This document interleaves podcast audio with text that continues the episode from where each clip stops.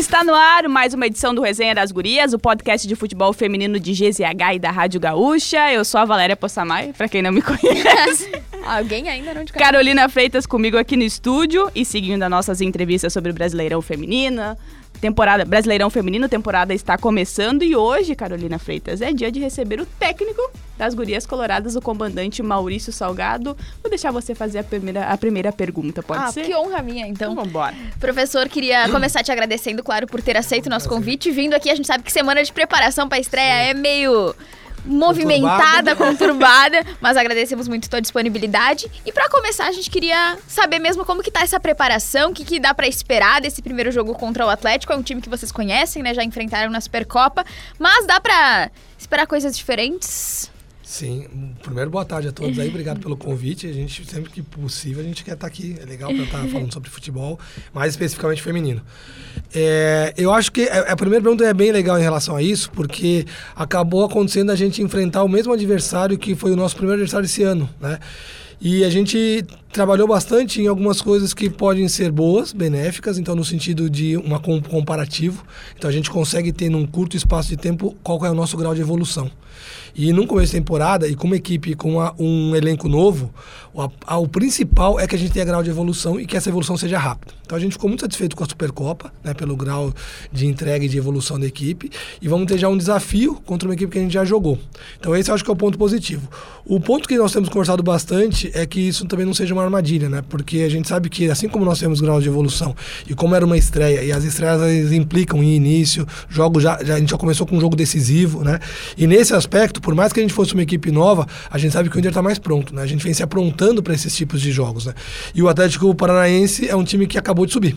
Então, muito provavelmente, é, houve uma, uma, é, um efeito também delas sentirem mais o jogo do que nós. Nós conseguimos sair de um resultado adverso e ter um poder de reação isso impactou elas ali, né? E a gente sabe que a tendência é que isso também cada vez mais vai diminuindo esse tipo de situação. Então a gente tem o desafio de mostrar uma evolução e, e não cair na armadilha de achar que porque vencemos o primeiro jogo, né, já a gente entra como favorito nessa, nessa dinâmica. A gente sabe da, do que quanto vai ser difícil o campeonato esse ano.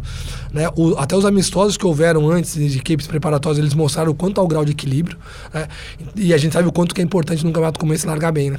Então nós estamos bem, bem motivados aí, também mais bem conscientes que a gente tem uma responsabilidade grande de largar bem né, nesse início de competição. Professor, o torcedor e nós mesmos que acompanhamos uhum. futebol feminino, é, sabemos, da, e até para contextualizar, eu acho que vale novamente, o Inter teve muitas modificações, chegaram atletas novas, é, nessa, nesses primeiros jogos a gente já viu uma mudança até do esquema, né, uhum, né, alternando agora para um 4-4-2.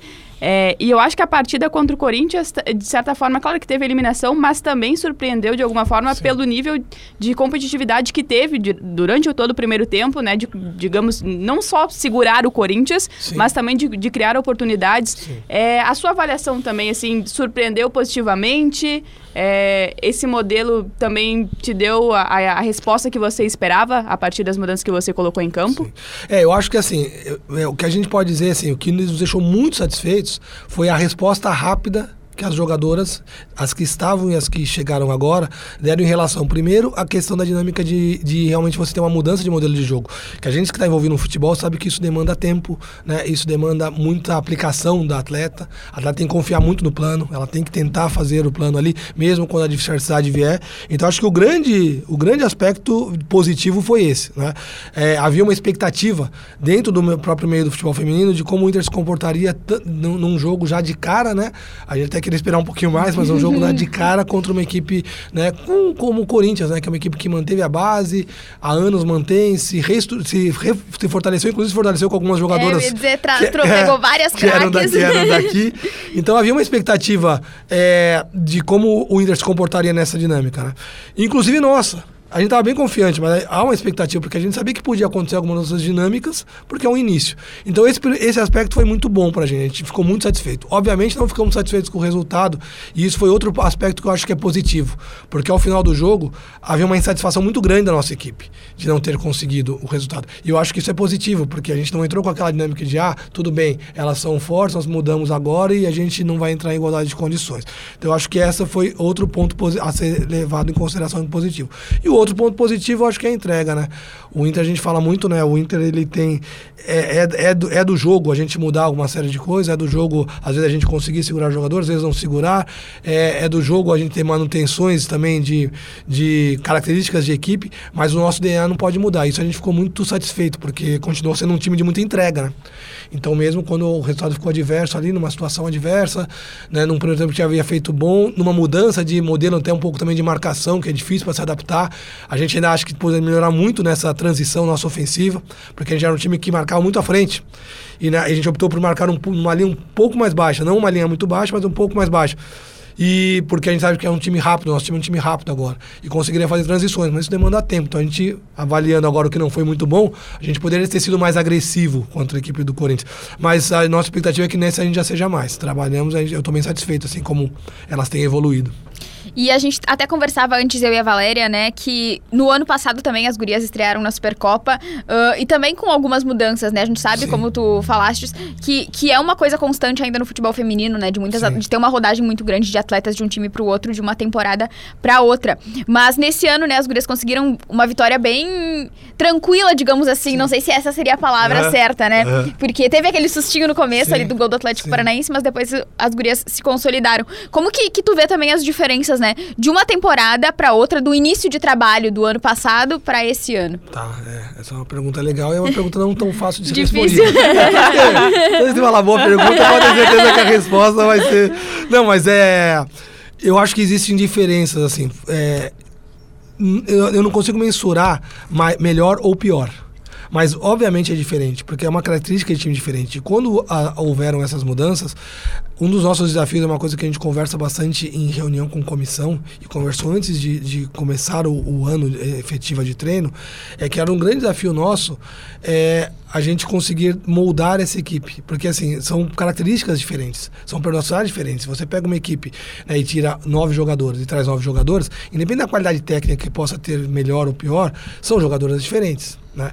Com características diferentes, com históricos diferentes, ainda mais dessa vez era um pouco mais, porque eram jogadoras mais novas, menos. É, já no mercado, no mercado há menos tempo. Menos experiente. Exatamente. E com uma característica também de algumas jogadoras estrangeiras. Eu tive já oportunidade de trabalhar com muitas jogadoras estrangeiras no Audax, a gente tinha seis. Né? E a gente sabe que é, há um grau também de adaptação, né? há um grau de dificuldade.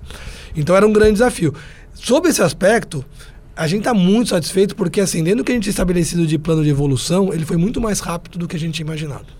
Então, assim, de dar liga, de encaixe, de é, buscar um entrosamento, também de um entendimento entre as jogadoras, da forma de trabalhar, de treino, foi muito mais rápido do que a gente tinha imaginado. Então, acho que é um time que começa numa dinâmica é, já um, num passo à frente do que nós tínhamos imaginado. E isso nos permitiu que durante os treinos a gente não queimasse etapa, mas acelerasse processo. Então acho que nesse aspecto é um time que eu estou muito. E é um mérito delas, eu estou muito satisfeito. Assim, muito satisfeito mesmo. Assim, eu, eu até eu costumo ser, cobrar muito nos treinos, mas a gente encerrando o processo de treinamento hoje, porque amanhã a gente tem só um treino mais forte, mas já com algumas coisas definidas, eu elenquei isso para elas, né? Porque foi muito rápido a adaptação, muito porque elas querem muito, né? É um time que acredita muito em si próprio, assim, quer, quer mostrar muito que, que pode ser competitivo, pode chegar e pode brigar por título. Entre essas peças aí, eu acho que a gente pode também pegar alguns ganchos. É, a Belém Aquino, eu acho que ela, ela, tem, tem, tem muitos fatores. Claro que a gente sabia do currículo dela. É uma atleta muito jovem, mas que também já é de seleção. É, a estatura dela eu acho que chamou um pouco a atenção, mas em contrapartida o que ela tem de velocidade e o, e o, que ela ganha isso no enfrentamento contra as zagueiras surpreende muito. É, como que foi a procura por essa atleta? E eu até aproveito para perguntar, perguntar professor, porque é, a, a gente analisando também no enfrentamento contra, contra zagueiras, né? Como é que o senhor também pensa em trabalhar isso? Porque Sim. É, eu destaquei a velocidade, né? Mas ela ainda é uma menina franzina, ó. Sim. E aí Sim. tá tudo certo, porque ela é jovem, uhum. tá começando agora e tá, e tá, tudo certo. Mas como é que o senhor também pensa em trabalhar é, ela nesse aspecto? É, são alguns aspectos a serem abordados. O primeiro é esse, né, que, Valéria, que a gente colocou ali. Nós temos um grupo hoje com características físicas e técnicas um pouco diferentes. E aí não é mensurar se ele é melhor ou pior. A gente espera que ele faça um trabalho melhor porque a gente quer evolução. Mas eles são características diferentes. Então, assim, o primeiro ponto, e é uma coisa que a gente faz também com tentativa e erro, mas analisando muito, é como tentar extrair o melhor que a, que a, que a atleta tem. Então, assim, a Belém, para exemplificar a Belém, mas existem outros nesse, nesse, nesse contexto, a Belém é uma jogadora que uma, um, um dos pontos é a gente conseguir capacitá-la mais no aspecto físico. Então esse é um ponto, né? Ela ganhar mais força muscular, ela na medida que ela ganha mais força muscular, ela ganha mais explosão, mas que não perca em relação à velocidade, né? Esse é um desafio da nossa da no, do nosso treino técnico, mas basicamente nosso treino físico, que a gente consiga fazer isso. E esse é um processo gradativo, porque ele tem que ser passo a passo. A gente não pode chegar de repente, né, fortalecê-la demais, até porque ela vai sentir, o corpo dela vai ter que se adaptar a isso, né? Então ela pode perder a característica dela que é de velocidade. Então esse é um ponto. O outro ponto é que a gente consiga ter uma dinâmica de jogo de modelo de jogo, de movimentação, que extrai o que ela tem de melhor. A gente, por exemplo, teve uma dificuldade no jogo contra o Corinthians, que durante bastante situações, a gente colocou a bola dela para mu muita bola nela para uma briga de pivô, uma bola uhum. muito alçada, né? E essa não é a característica dela, ela vai melhorar nisso daí, mas essa não é, a gente não vai extrair dela o melhor nesse sentido. Então a gente também precisa ter uma dinâmica de entrosamento e de treino que a gente consiga extrair o melhor que ela tem. Ela é uma jogadora que está no nosso radar há algum tempo, então é bom aqui para elencar que a gente faz um trabalho bem conjunto né, entre a comissão técnica e aí eu encabeço esse, esse trabalho em relação a ser a parte técnica, né, mas junto a preparador físico, junto à base, junto à nossa gerência, né, para que a gente consiga elencar nomes, debater os nomes, né, ver a viabilidade, né, e aí, aí entra uma parte que não é comigo, mas é uma viabilidade financeira, viabilidade contratual, viabilidade da jogadora querer vir, e essa é uma coisa que eu posso, nos orgulha muito, né, jogadoras querem muito jogar no Inter, isso é uma coisa muito legal, porque o Inter hoje conquistou um espaço, né? E eu acho que o, tende também a acontecer isso com, a, com as outras equipes do Sul, com o Grêmio também, mas conquistou um espaço onde você não tem mais aquela dinâmica, ah, mas vou jogar no, no fora do eixo.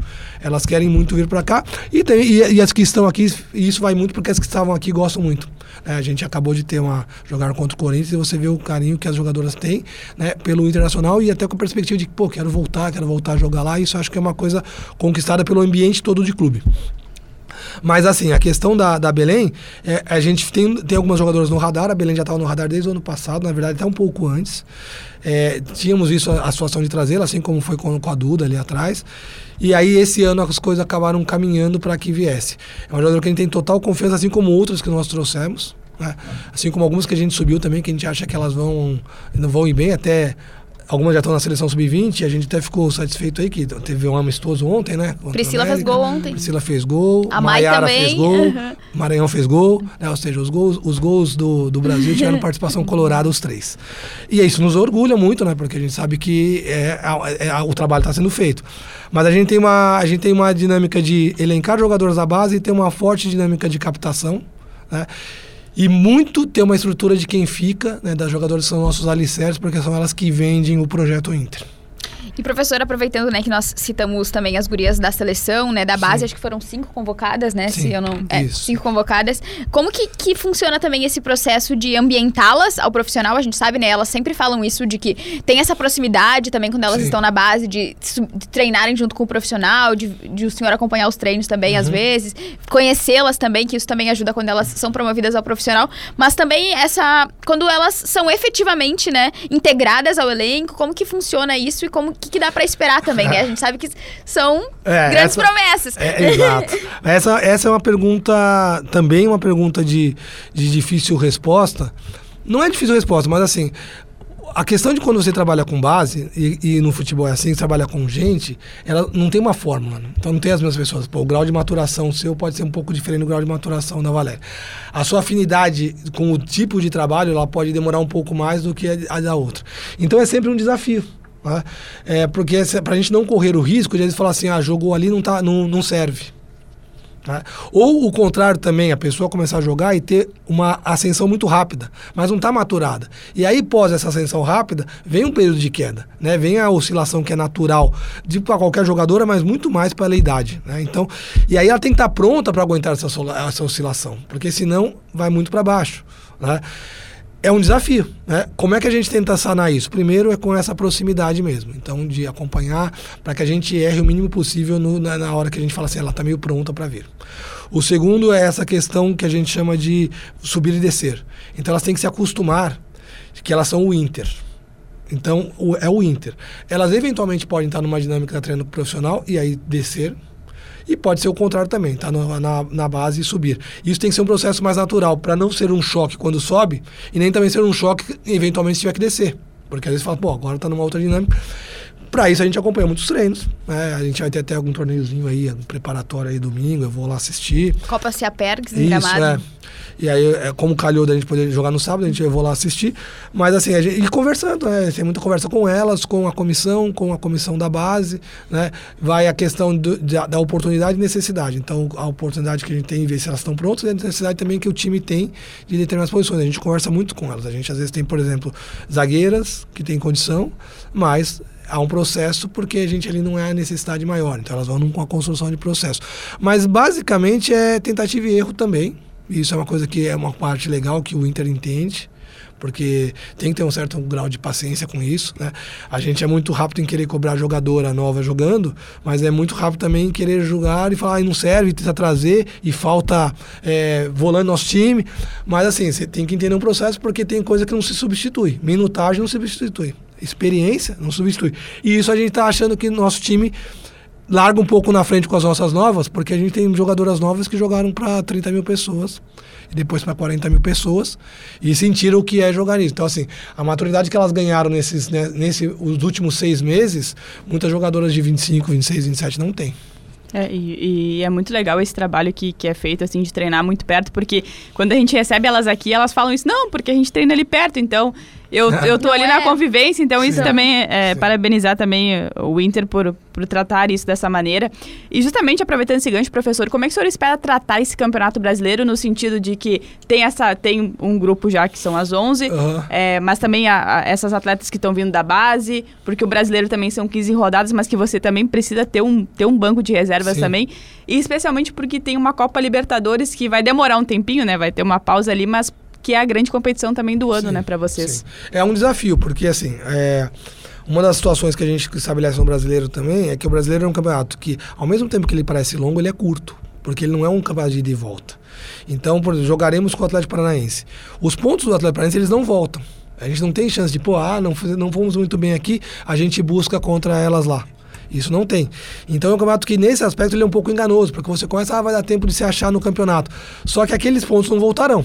Né? Então, é, a gente pauta muito, a gente divide em mini campeonatos. Né? Então, a gente divide de quatro em quatro rodadas. Essa é uma questão minha e da minha comissão. A gente sempre elenca, e as jogadoras que estão mais tempo já estão acostumadas com isso, porque a gente tem um objetivo maior lá na frente, mas a gente não pode perder o foco dos objetivos imediatos. Então, o que a gente faz? A gente divide em, em quatro rodadas nossos mini campeonatos e elenca qual seria o ideal de pontuação, qual seria o aceitável de pontuação que seria ok e qual seria uma pontuação que para nós seria bem ruim. Aí, obviamente, em cima da qualidade do adversário, em em cima do nosso momento no campeonato, da nossa evolução em relação a isso. Para isso, você precisa de elenco. Porque tem coisas que você consegue, elementos que você consegue controlar e tem elementos que são incontroláveis. É, um dos elementos incontroláveis, por exemplo, é a questão das lesões. Né? Jogar futebol, ele, a gente minimiza o máximo. Né? É, mas jogar futebol implica lesões às vezes você não está contando com isso. Então a gente tem que estar tá pronto. E é o que a gente fala muito para nossas atletas ali. Elas têm que estar tá prontas. Né? Elas têm que ter um planejamento para seis meses, mas estar tá pronto para jogar amanhã. Então amanhã se tiver que jogar. E em cima disso a gente dá responsabilidade para elas. Então o que a gente fala para elas é que depois quando elas saem de lá, uma pode assistir o a Malhação, não, não tem mais, né? Mas uma pode assistir Malhação. e a outra pode assistir o programa que quiser, mais, mais adulto aí. Mas enquanto elas são lá, elas vão ser tratadas como adultos e cobradas como tal. Então eu acho que isso é legal porque elas sentem esse tipo de responsabilidade, mas a boa responsabilidade. Fala, pô, nós estamos confiando em vocês em relação a isso. E aí a confiança é isso. Se as coisas não andarem, a responsabilidade é nossa, porque a gente deu essa confiança para vocês, é só jogar. Mas a gente está trabalhando bastante para que o nosso grupo seja homogêneo. E esse ano é um ano de grupo mais homogêneo ainda. Então a gente precisa muito né, que todas joguem. Porque o nosso time não é um time né, de estrelas. Onde você não tem uma estrela, né, a, a, a estrela da companhia, todas são. Né? Então a responsabilidade é de todas. E isso é uma, eu acho que é uma coisa legal e é o que vai fazer nosso diferencial se a gente quiser chegar no, longe no campeonato. A gente tem até agora um exemplo claro: nós vamos ter um jogo agora contra o Atlético Paranaense, é, numa dinâmica que jogadores estavam na seleção e jogadores que vão chegar da seleção que estão jogando repescagem do, do, do, Mundial, que muito provavelmente não chegarão em condições de jogo, né? Estão jogando do outro lado do mundo, né? Com 10 horas de fuso, né? Jogarão hoje às 10 horas da noite. Só que assim, por, obviamente que quando se tira uma parte do todo você sente a falta, mas nós estamos prontos para jogar e elas sabem disso, nosso time sabe disso. Que isso aconteceu agora e pode acontecer em outras situações. E pode até ser uma situação de escolha mesmo. Se a gente quiser manter uma intensidade alta de jogo, nós vamos ter bastante trocas, né? E elas têm que ser de qualidade. E professor, até tu, tu chegou a citar agora, né, do, das perdas, entre aspas, uhum. né, para a seleção. Esse ano vai ser um ano, né, que a gente imagina que vai acontecer muito, tanto nas, na seleção paraguaia, na seleção uruguaia, na seleção uhum. sub-20 também. Esperamos que na seleção brasileira também. é. Na e, principal. e como é que e como é que tu pretende trabalhar também isso, né? Tu falou muito sobre todas estarem prontas e tal, mas a gente sabe que tem muitas jogadoras, por exemplo, que são pedidas pelo torcedor, né? Eu sim. vejo re, re, recorrentemente a Carol Gil, por exemplo, né? Sim, sim, que é uma guria que foi muito bem no ano passado nas competições de base. E geralmente a torcida manda mensagem para nós, ou falar nas redes sociais, ah, Carol Gil não, como é que tu, tu vê também essa cobrança, entre aspas, Sim. assim, do torcedor Sim. de conhecer também as atletas, né? A gente sabe que tem o, o, lado ruim e o lado bom também, mas de estar ali, de saber quem são, de. Tá, não, legal. É, primeiro, assim, a questão do torcedor eu vejo com muita naturalidade e eu gosto. Né? Obviamente que se eu sou a pessoa que tem que tomar as decisões ali, eu, e, eu tenho que me acostumar com críticas. Eu tenho que continuar com cobrança. Isso, para mim, eu acho que, que, assim, eu até quero mais, porque eu acho que, que o futebol feminino tem que se popularizar. E a gente sabe que na medida que ele se popularizar, né, não vai ser um mar de rosa. A gente prepara muitas jogadoras para isso também, para que elas consigam aceitar a crítica. O que é positivo a gente, a gente acha legal, porque ninguém também é dono da verdade. Você fala, pô, ali tem um certo sentido. Quanto mais as pessoas acompanham e mais conhecem, o ouvido aumenta para escutar obviamente, porque você fala, pô, essa pessoa está acompanhando, então ela, ela tem mais lastro para falar alguma coisa.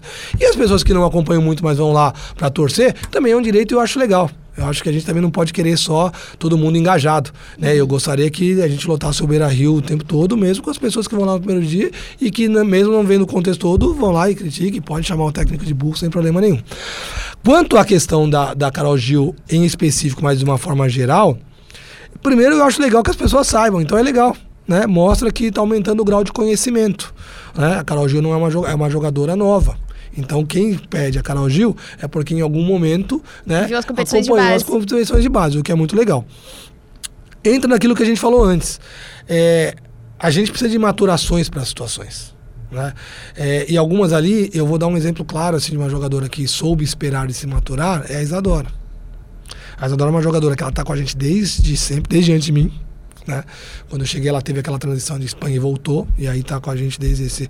fez competição universitária, é, jogou ali, teve uma bagagem gigantesca com duas grandes jogadoras no, da, na zaga, que é a Ingrid e a, e a Bruna. E ela sabia, ela sabe que primeiro ela era muito importante em dinâmica de jogo. Então a Carol é a, a Isa é uma jogadora que sempre teve minutagem mas obviamente que você tem a ambição de jogar. Mas ela, ela soube o momento de maturação. Eu sou o suspeito para falar da Isa, mas para mim a Isa é jogador de seleção. Eu acho que ela tem totais condições de representar a seleção brasileira, como ela representa o Inter. Mas houve um processo de maturação. Algumas, o processo de maturação é mais rápido, até pela necessidade também. Você precisa da jogadora ali. E algumas, o processo de maturação, ele tem que ser um pouco mais demorado. Principalmente nas situações de linha de trás. Porque as linhas de trás não são linhas que você faz trocas constantes toda hora. A linha de trás, ela necessariamente precisa de entrosamento. Né? Zaga boa é zaga entrosada. Né?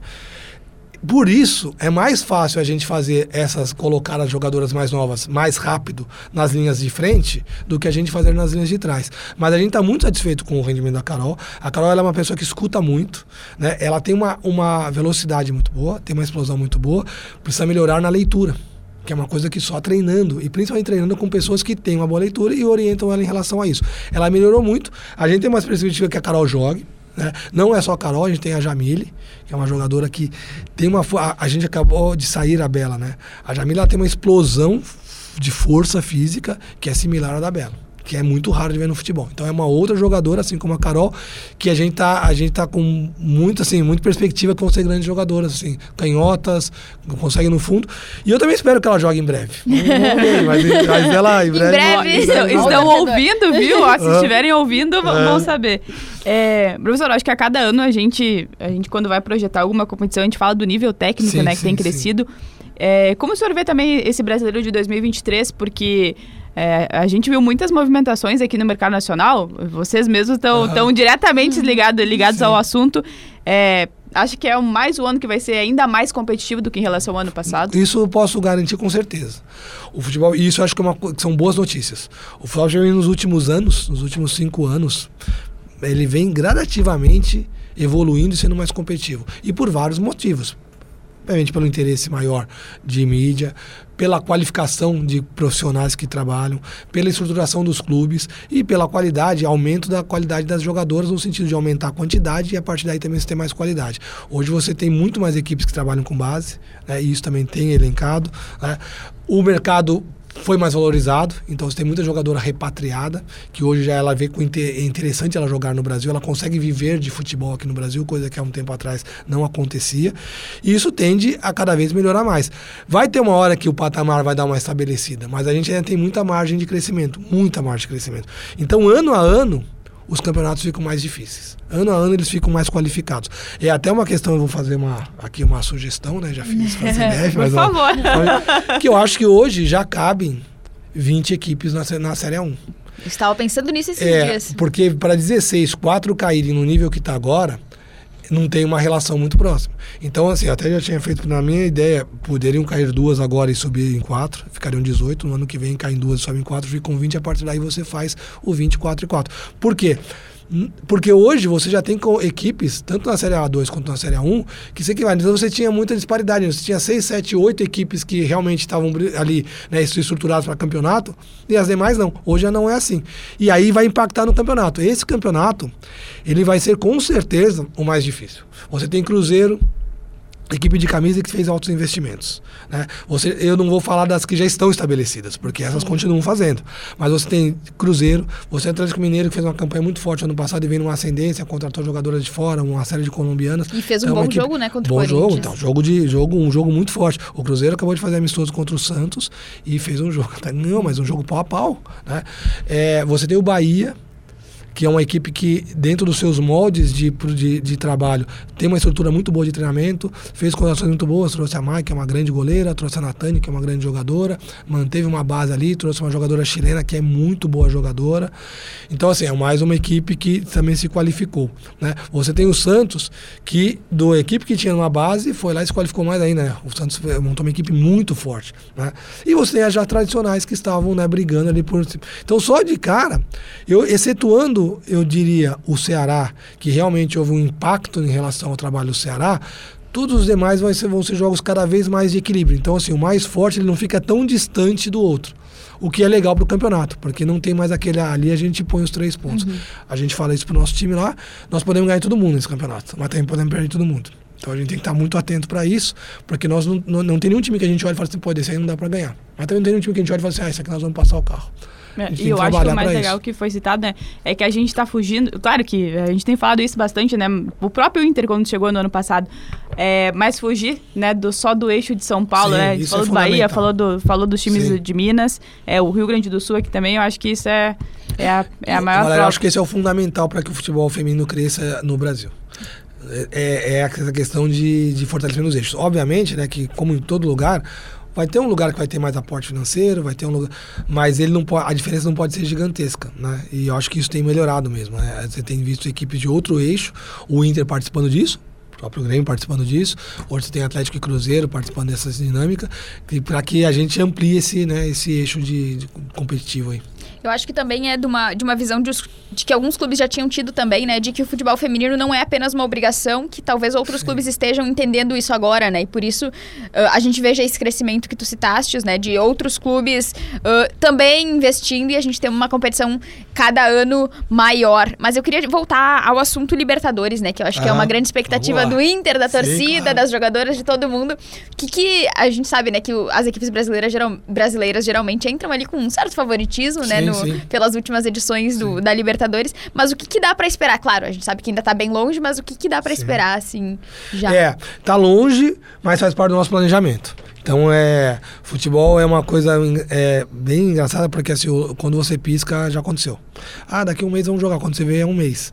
Ah, precisa acertar tal coisa. Então, é, a gente sabe que tá longe, mas também não tá tão longe assim. A gente, primeiro, a gente usa os campeonatos que nós temos antes deles, eles sempre têm uma, um objetivo em si que é o campeonato, e ele também se prepara para o outro. Então a gente usou a Supercopa com o objetivo em si, que era tentar ganhar a Supercopa, mas como preparatório para o Campeonato Brasileiro. E nós vamos ao Campeonato Brasileiro como objetivo em si, que é fazer uma grande campanha brasileira, mas como preparatório para a Libertadores, para que a gente consiga identificar o que funciona, o que não funciona, quais são as nossas eventuais carências, porque o Inter é um time grande, o Inter está sempre também atento ao mercado, quais são as nossas principais carências nesse sentido, né? e para que a gente transforme, é, vá maturando a nossa equipe para que a gente chegue pronto né, na, na Libertadores. Eu digo chegar pronto porque a Libertadores, assim como. E aí foi no começo do ano a Supercopa, eles são campeonatos que têm uma característica diferente. Eles não têm muita margem para erro. Né? Então você não pode muito errar. Você tem que chegar ali pronto e minimizar os erros. Então a gente quer muito usar o brasileiro também para que a gente consiga maturar para chegar pronto na Libertadores, que é um ar de tiro curto. E, obviamente, os, as equipes brasileiras elas são as favoritas, né? Por, por grau de investimento, por histórico. Mas essa distância também tem diminuído. Né?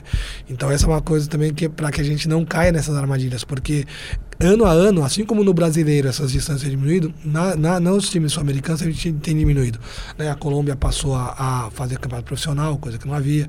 A Argentina está nos passos um pouco mais devagar, mas agora tem também, né, mostrou uma atenção em relação a isso. E eu acho que é uma tendência, né? Você tem um, uma modalidade que tem uma margem de crescimento muito grande e num curto espaço de tempo é o futebol feminino. Né? Então a gente sabe dessas armadilhas, mas a gente está muito. A gente quer. É, a gente sabe que é o primeiro ano, né? Então é, nós somos os debutantes na, na Libertadores. Não é o meu, já participei numa Libertadores, né? Mas a gente está muito até, a gente quer e ganhar. E várias atletas que já também sim, disputaram sim, junto contigo, sim, né? Também. Então, a gente quer entrar para brigar. Vou aproveitar esse ganho com a sua experiência. Professor, o que, que é mais decisivo para ganhar essa. É, o que, que se torna mais decisivo para ganhar a Libertadores? Porque é um campeonato que é bem mais curto, sim, né? Em, em comparação para o nosso ouvinte que está tá acompanhando, é, em uma sede só, né? Que vai ser sim. na Colômbia, num, num curto é período. É bem diferente de, do masculino, muito, inclusive, né? Para a galera entender. Muito diferente. É, e, e, o quanto esse modelo também, como tratar esse modelo e o, e o que, que é mais decisivo. Sim. É, eu, esse modelo é o modelo Copa do Mundo, né? Então, assim, acho que o primeiro ponto que é muito importante é como você chega na competição. E aí entra a questão física, mental, a técnica e a tática. Né? Ele, é, ele é, uma, é uma situação que não tem como você ah, vamos, que tem muito pessoal falando, você vai se encontrando na competição. Não, você não vai se encontrar na competição, você tem que chegar lá pronto, porque senão não vai dar tempo de se encontrar na competição. Então acho que o primeiro ponto é esse. É, a margem de erro ela diminui demais. Né? Acho que o segundo ponto, que é decisivo nessa situação, é você entender a competição mesmo. É você entrar numa competição que todos os jogos são finais. Né? Então, com um espírito de final. Né? Você vai estar numa competição ali que o espírito tem que ser de final todo jogo. Né? O último ponto, e é uma coisa que a gente busca aqui, estamos tentando melhorar muito, é que você tem um altíssimo plano de concentração. Parece bobeira falar isso, mas é o que é difícil no futebol. Porque o futebol é um ambiente dispersivo. Né? Você, em qualquer outra modalidade, você consegue parar o jogo e pedir tempo. No futebol, você não consegue fazer isso. Qualquer outra modalidade, você pode tirar a pessoa, conversar e voltar com ela. No futebol, qualquer mudança é decisiva. Se eu tirar, ela não joga mais. Né? No futebol você tem uma dinâmica de dispersão porque é um ambiente aberto demais. Né, com as pessoas. Então, é aquele. A gente hoje falou isso no treino. É, tá tudo certo, é aquele momento de desatenção.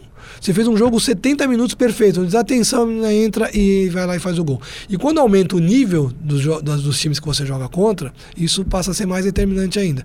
Numa competição onde vão ter times de grande nível, né, nós entre eles, mais Palmeiras, Corinthians, Medellín, o grau de atenção ele tem que estar no limite do limite, ele tem que ser máximo.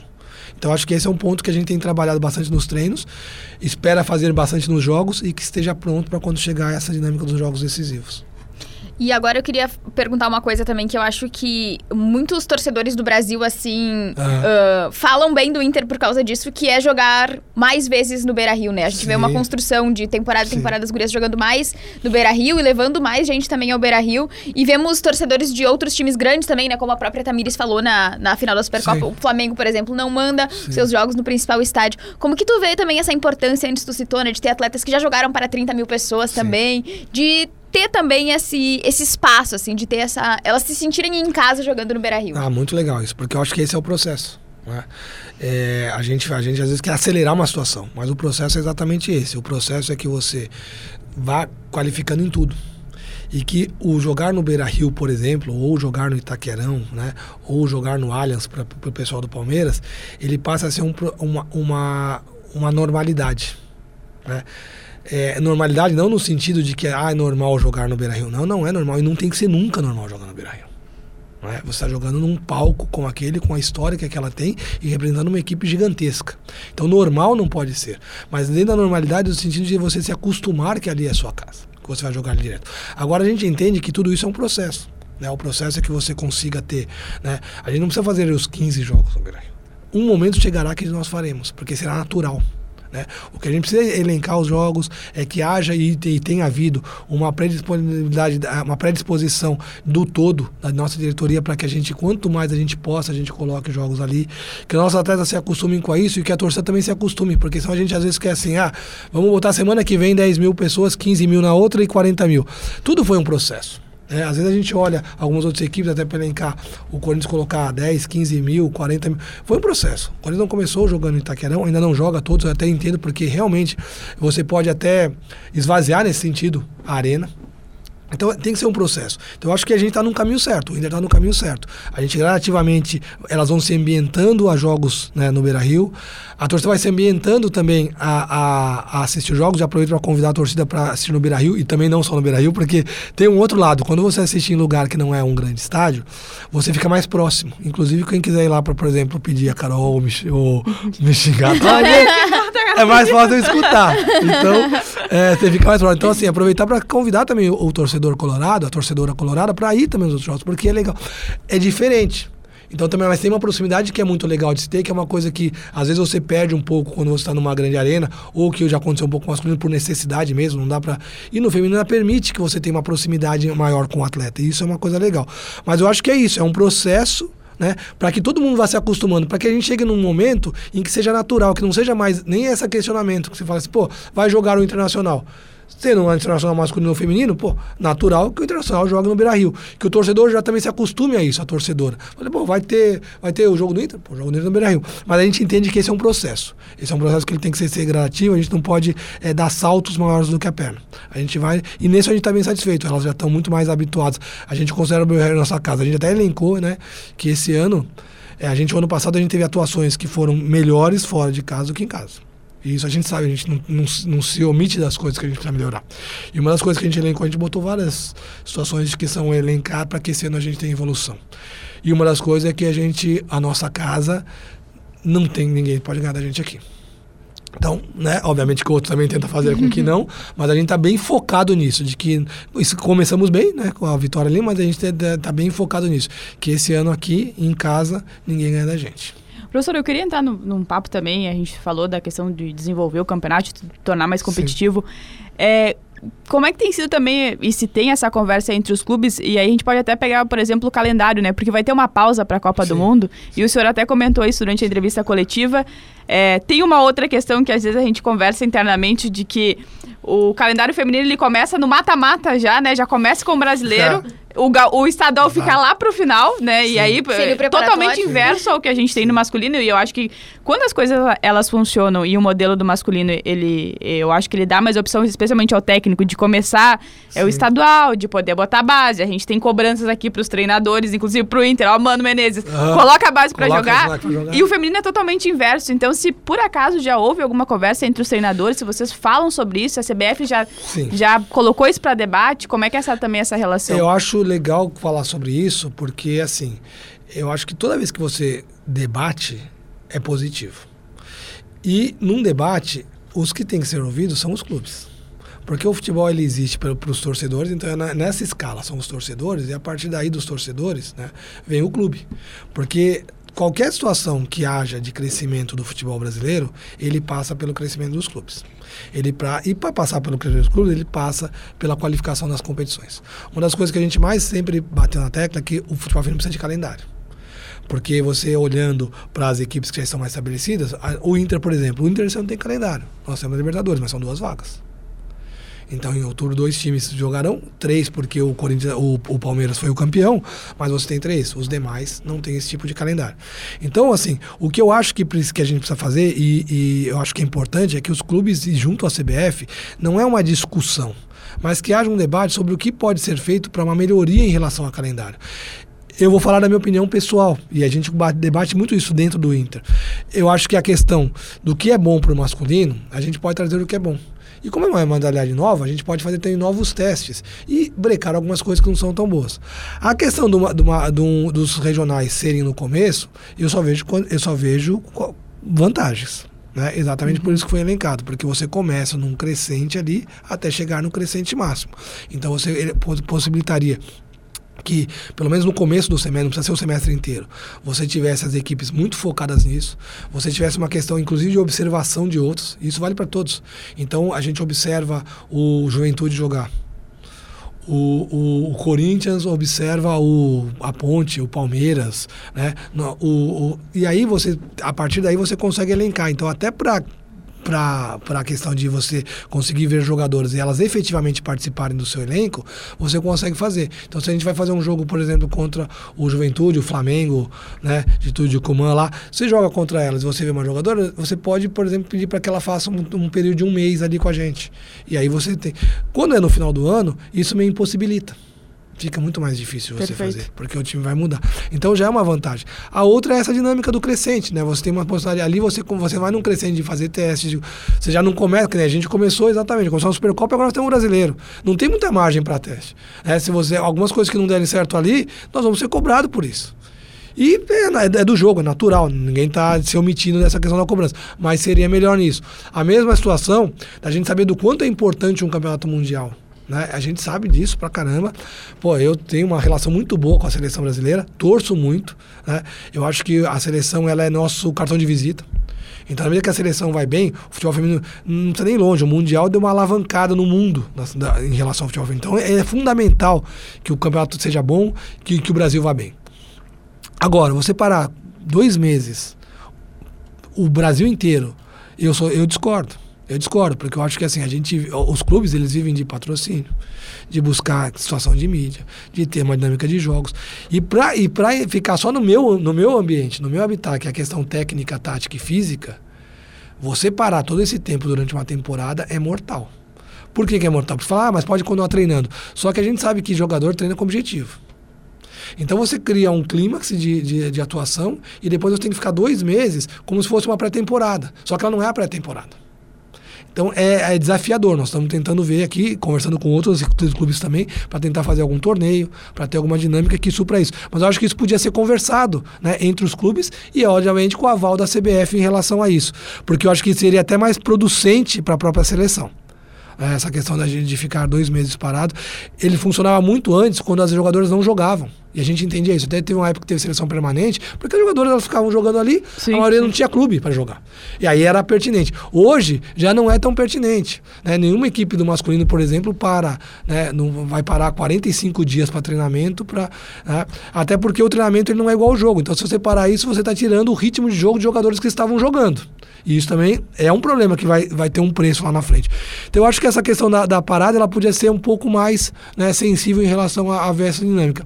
E aí tem o outro agravante. As equipes que não se classificarem, a temporada praticamente acabou. acabou é. né? Você tem campeonatos, o, o gaúcho que tem melhorado, ainda há uma, uma distância, mas tem melhorado. Você tem o, o, mineiro e o carioca que tem melhorado, mas ainda também há uma distância. Agora, você pega, por exemplo, o Real Brasília. Eles vão fazer depois um, o campeonato deles, se eles não classificarem agora, eles vão ter, entre aspas, seis meses de praticamente inatividade competitiva. Né? Então, talvez a ideia de fazer um, um Sul Minas, né? um, com a Copa do Nordeste, alguma coisa que supra essa lacuna que ficaria das equipes que não classificarem. É, acho que é isso. Tem mais, mais uma pergunta? Última. Pra, pra fechar, então vamos embora. Professor, eu queria te perguntar também sobre. Tu falou ali sobre as cobranças, mas sobre a pressão também, entre aspas, né? A gente sabe que a régua subiu muito, muito. por conta do ano passado, da Sim. campanha que as gurias fizeram. Como que vocês lidam com isso também para o início do Brasileirão, sabendo, né, que o Inter é o atual vice-campeão? O que, que dá pra. É, não, essa é uma, uma parte difícil, mas é a, é a boa dificuldade. Né, que eu falo para elas assim: a gente construiu uma dinâmica que a expectativa em cima de nós aumenta. Mas era o que a gente queria. Então, às vezes o pessoal fala assim, ah, mas agora em 2019 foi o time começou, né? Assim, agora foi a maior mudança desde 2019 em relação ao elenco. Só que em 2019 a gente tinha outros objetivos. Era, era subir de, de, de, de, patamar? de patamar ali, era estar tá na Série A1, era para classificar. E, nós, e, o Inter construiu uma história que hoje se espera do Inter estar tá na elite do futebol. Né? A gente tenta trabalhar isso com elas, primeiro de uma forma que não seja um peso negativo. Futebol também fala assim, ah, não tem peso, joga sem peso. Não, futebol tem peso. Você escolheu o teu peso, é a boa pressão.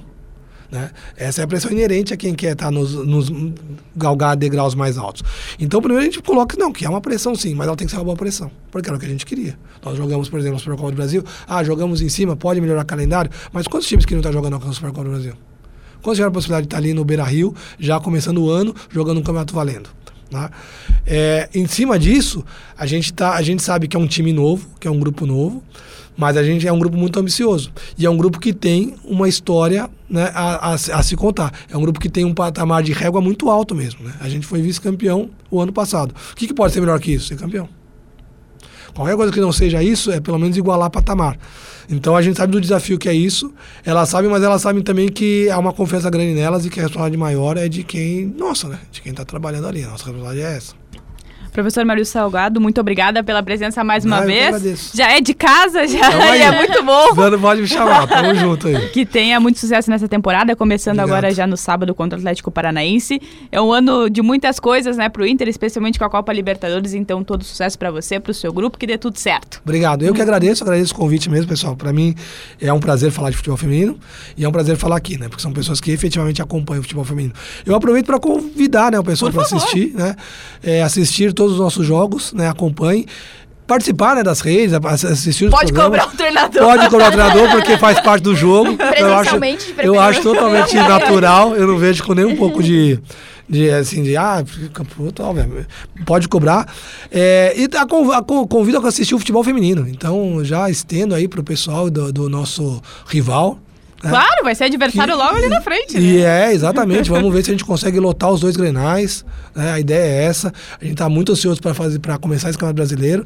Temos uma temporada gigante aí pela frente, né? Então, assim, a gente tem plena consciência da responsabilidade que nós temos de representar a camisa gigante que é o Inter. Então, contem conosco, conosco em relação a isso. Obrigado, pessoal. Bom, tivemos o nosso entrevistado, Maurício Salgado, o internacional que entra em campo no sábado, diante do Atlético Paranaense. Atenção, torcedor, pro horário, 11 horas da manhã no Sesc, né, onde já é tradicional local também a Casa das Gurias. A Casa das Gurias. Mas antes disso, a rodada do Campeonato Brasileiro começa na sexta-feira, portanto, amanhã, com esse jogaço, hein? Santos e Flamengo. Vila Belmiro, 8 da noite. Eu tenho aposta no Santos. Porém, contudo, todavia, a gente sabe que o Flamengo é, é uma das grandes equipes favoritas. Tem aquela vinheta do Guerrinha, coloca teu dinheiro? Vamos fazer virar já, já apartamento. Aí tu pode colocar um apartamento. Mas eu não colocaria um apartamento do Santos, né? Obviamente. Mas eu tenho muita expectativa para saber como será a temporada do Santos. Com Vai ficar muito forte o Santos. Tô não, não pena do Santos. Tá eu quero ver esse muito. ataque. Eu tenho muita curiosidade para saber como vai atuar esse ataque. Se terá Cristiane e Fabi Simões. Acho que terás. É, mas vai ter que ter as pontas, né? Pra correr. Pra... Pena que não tem vídeo pra ver, ó. Joga e joga. tá. Seguindo a rodada do Campeonato Brasileiro aqui, voltamos para o sábado. 11 horas da manhã também tem Corinthians e Ceará, partida em São Paulo. Depois, 4 da tarde, São Paulo e Bahia. E aí, fechando o sabadão. Tem as GU. Tem as GU do Grêmio. Contra o Cruzeiro em Belo Horizonte, jogo às 7 horas da noite. Para quem não acompanhou, pode voltar no episódio, episódio anterior que tivemos o um papo com o Felipe Endes, que inclusive né, vai comandar também a sua primeira temporada à frente estreia. de um time feminino. Estreia dele na, à frente do time das gurias gremistas. Tomara que seja com vitória, as duas, né? As duas, pra gente largar muito bem. Futebol feminino aqui do Sul começando muito bem. Os únicos times que a gente não vai zicar, se Deus quiser. É. Oremos, né? Respirou Oremos. Foi. Uh. Pulando para domingo, portanto, Allianz Parque para Palmeiras e Real Ariquemes, que vem disputando a sua primeira participação na elite do futebol feminino. Depois, ainda no domingo, Havaí Kinderman e Real Brasília, jogo às 3 horas da tarde. E somente na segunda-feira, essa primeira rodada se encerra com Atlético Mineiro e Ferroviária. Boa partida na segunda-feira também, 8 horas Começa da noite. bem e termina bem a primeira rodada, né? Gostei, gostei Mas, do resultado dos jogos. Queria aproveitar para dar uma informação. O resultado é bom, né? Posso? Posso dar uma informação? Uh, a gente tinha. Ah, informação. A gente tinha colocado no, na nossa matéria uma informação que estava no, ah, na matéria da CBF, né? De que as rodadas do Brasileirão teriam transmissão da Eleven Sports, que é a plataforma que transmitia também os jogos no ano passado, né? Os jogos que não eram transmitidos pelo Sport TV, pela Globo ou pela Band. Nesse ano a gente não tem a Band, porque a Rede Globo é detentora de todos os direitos. Mas a CBF, hoje a gente foi atrás de um posicionamento, né? E disse que a informação foi retirada do material. Disse que não tem nada confirmado. Esperamos que seja confirmado antes de a rodada começar, e é muito né? importante, Exatamente. Né? É muito importante ter essa plataforma. E a também. expectativa é que a definição ocorra agora, antes de. Antes da bola rolar. Vamos torcer para que Ah, se CBF, confirme, né? né? Porque vai ser muito ruim se a gente tiver mais uma temporada com jogos às escuras. É, e aí eu falei a CBF porque, assim, é, sempre tem algum problema em relação ao Campeonato Brasileiro Feminino, não que nas outras competições não tenha, mas vamos dar um cuidado melhor, né? Vamos, vamos se atentar para essas coisas, porque a transmissão é um, é um dos principais pontos quando se fala do futebol feminino, porque é assim que a gente consegue Exatamente. transmitir informação, Que o é, avaliação de acompanhar, jogadores, que o torcedor interessar. consegue acompanhar, então é, um, é uma das principais pontas que precisam ser ajustadas também. É, e claro que, e até vou vender o nosso peixe aqui, Por que favor. teve um trabalho muito bacana que está lá em GZH.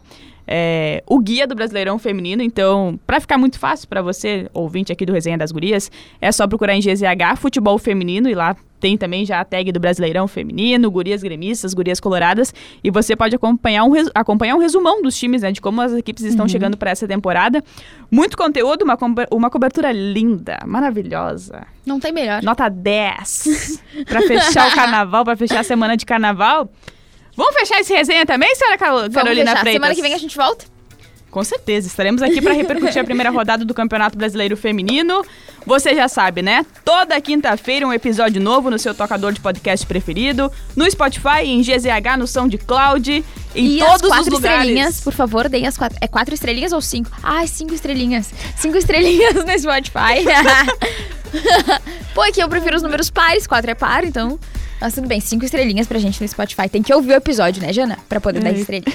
A Janaína, que é a nossa produtora, né? Pensar uma pergunta aqui. A Janaína já, todo mundo já conhece. Ah, já sabem, a gente fala todo episódio. Ativa, ativa o sininho lá, por gentileza, né? Pra quando tiver o episódio, vai, vai aparecer em algum Posta momento ouvindo, da sua Posta tarde. ouvindo e marca a gente que a gente reposta É, tudo também. bem. Incentiva os teus seguidores. Sugestões, críticas, estamos sempre abertas. Críticas não.